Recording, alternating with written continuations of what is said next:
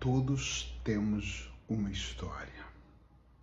É curioso porque às vezes nós julgamos, e perceba que eu estou falando a gente, todos, nós julgamos as outras pessoas pelo capítulo que nós entramos, como num livro. Nós julgamos ela pelaquela fase da vida que ela está passando, como se aquela fase representasse quem é aquela pessoa ou a vida dela. Mas todos nós, inclusive eu e você, temos uma história. Uma história onde em algum momento pode ter sido um dramalhão mexicano, um suspense, quem sabe até um terror. Pode ter sido um momento feliz e parece que a felicidade nunca ia acabar, mas acabou, porque felicidade são momentos, não são eternidades. E às vezes nós julgamos as pessoas só porque nós entramos no capítulo 6. Mas se nós entendêssemos todos os outros capítulos que aquela pessoa viveu, como seria? Nós olharíamos essa pessoa no todo e não somente nessa parte. Tem pessoas que são muito boas, mas de repente se tornaram amargas porque a vida não deu outra opção. Calma, porque não deu outra opção? Opções nós sempre temos, mas ela não tinha aprendizado para não ser diferente. Então a vida bateu forte nela e ela se tornou uma pessoa amarga. Tem pessoas que eu convivo que no primeiro olhar, nos primeiros encontros, eu falo: caramba, que ser desconfiado, é, principalmente em consultório, isso, que desconfiança, né? eu atendo online, então tem pessoas que ficam, mas se eu pagar a consulta e você não aparecer, de vez em quando tem uma pessoa dessa. E eu não julgo elas, eu falo, nossa, para mim tudo vale na terapia, no processo terapêutico, como uma avaliação. Hum, vou, já estou entendendo um pouco sobre essa pessoa. Mal começo o trabalho, eu percebo o porquê da desconfiança. Ela passou uma vida sendo enganada, às vezes enganada pelo ex-marido, enganada por um filho, enganada pela mãe, pelo pai, enganada pelos melhores amigos. Então a vida bateu forte, então tudo para ela é uma espécie de teoria da conspiração. É muito fácil nós olharmos para a vida de uma pessoa e apontarmos o dedo e julgarmos e dizermos: você não presta, você. Calma antes de mais nada, eu vou fazer o que minha mãe fazia. Minha mãe dizia assim: é, é, quando você aponta o dedo para alguém, lembra que um dedo está para a pessoa e três está apontado de volta para você. Então, olha para a tua vida, porque você também tem telhado de vidro. E eu juro, eu era muito novo e eu falava, mãe, como assim telhado de vidro? E eu entendi. Uh, aprendi muito com essa mulher, com essa minha mãe, que ela dizia: todos nós temos fases diferentes. Talvez você esteja julgando o seu amigo da escola, sua professora, por um dia. Ah, é porque ela chegou mal-humorada e gritando. Ela também é um ser humano, ela tem problemas. Isso eu acho que desde muito novo me fez perceber, não era terapeuta, ou já era e não sabia, uh, a, a olhar para as pessoas. A minha esposa, a Sheila, diz que eu tenho uma tolerância muito grande porque as pessoas falam, pelo que elas dizem, da forma que elas às vezes me atacam, uh, ah, para o jeito que, que, que eu recebo a acusação ou ataque e transformo aquilo numa coisa de tá tudo bem e devolvo diferente. Primeiro que eu penso que cada um entrega aquilo que tem de melhor, então eu não tenho nada uh, ah, para entregar que não seja o melhor. Segundo, que eu acho que tem a ver mais talvez esse deveria ser o primeiro. Tem a ver com essa compreensão de olhar e pensar assim: caramba, se a pessoa está sendo grossa, está sendo estúpida. Quando alguém reage ou fala comigo em qualquer âmbito, gente, não é só quem me conhece, de uma forma agressiva, eu nunca vou de novo com agressividade, que normalmente as pessoas são assim: alguém bate, a pessoa bate mais, alguém bate, bate mais. Parece uma competição de quem vai levantar o tom de voz. Eu não, eu olho e quando eu estou em silêncio, pode apostar que o meu pensamento é: coitada deve estar numa fase complicada.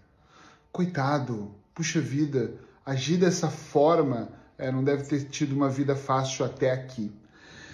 Então, eu não me torno uma melhor pessoa por isso, mas eu acho que dentro do processo de evolução que todos nós temos, eu já consigo olhar e ver o cenário maior do que só o mini cenário. Às vezes, às vezes, uh, dependendo do que acontece, eu posso perder ali a paciência no momento, tá? Na, naquela hora, naquele segundo, mas eu juro, eu confesso que são segundos, poucas coisas me tiram do sério. E eu olho e começo a pensar, nossa, mesmo assim, de virar a cabecinha assim, pensar, meu Deus, coitada, será que ela precisa de ajuda? Como é que eu poderia ajudar? Mas ela tá me atacando, mas como eu poderia ajudar? Antigamente eu fazia muitas lives, né? Esses vídeos ao vivo. Ficava uma hora e meia de live. Ainda estamos pensando em fazer algumas. E durante essas lives eu recebia muitas críticas, críticas escritas. E eu olhava mesmo para essas pessoas e falava, poxa, uma pessoa perdeu o tempo dela e ficar uma hora e meia na live para me criticar, ela realmente não tem o que fazer. É muito importante. Por que eu estou trazendo essa dica? Porque é importante, porque dificilmente nós vivemos isolados. Nós vamos sempre viver com pessoas. E às vezes a pessoa que te chateia é a pessoa que você dorme com ela todos os dias. Às vezes a pessoa que te chateia é sua mãe, que te colocou no mundo, seu pai. Às vezes a pessoa que te chateia é seu irmão mais velho, mais novo, seu melhor amigo. Às vezes é as pessoas do seu trabalho. Às vezes é o, o vendedor da loja que você foi e não te tratou bem. Mas eu vou te dizer uma coisa: mesmo quando eu não sou bem tratado, não faz muitos dias. Eu fui numa loja, precisava de comprar uma coisa específica, pequena, talvez por ser barata, a pessoa não me deu atenção. E eu senti que ele foi estúpido nas duas respostas. E eu voltei e falei, querido, eu sei que você está aqui, deve conhecer bastante sobre essa loja. E ele já olhou, é, me dá uma dica e perguntei outras coisas, daqui a pouco ele estava rindo, obrigado, me agradecendo. Porque Sheila fala, tu hipnotiza as pessoas. Não, não é hipnose. Ou é, não é. É mesmo você tentar entender que tem dias que não são bons, nem para mim. Tem dias que eu acordo com o pé direito, com o pé esquerdo. Eu acordo e bato o dedinho do pé no canto da mesa, por exemplo. Tem dias que eu acordo e falo: caramba, eu não queria que esse dia existisse. Você, Eric? Sim, eu. Todo mundo tem os seus problemas, maiores ou menores. Eu costumo dizer que no consultório todo mundo acha que tem um maior problema, mas não tem.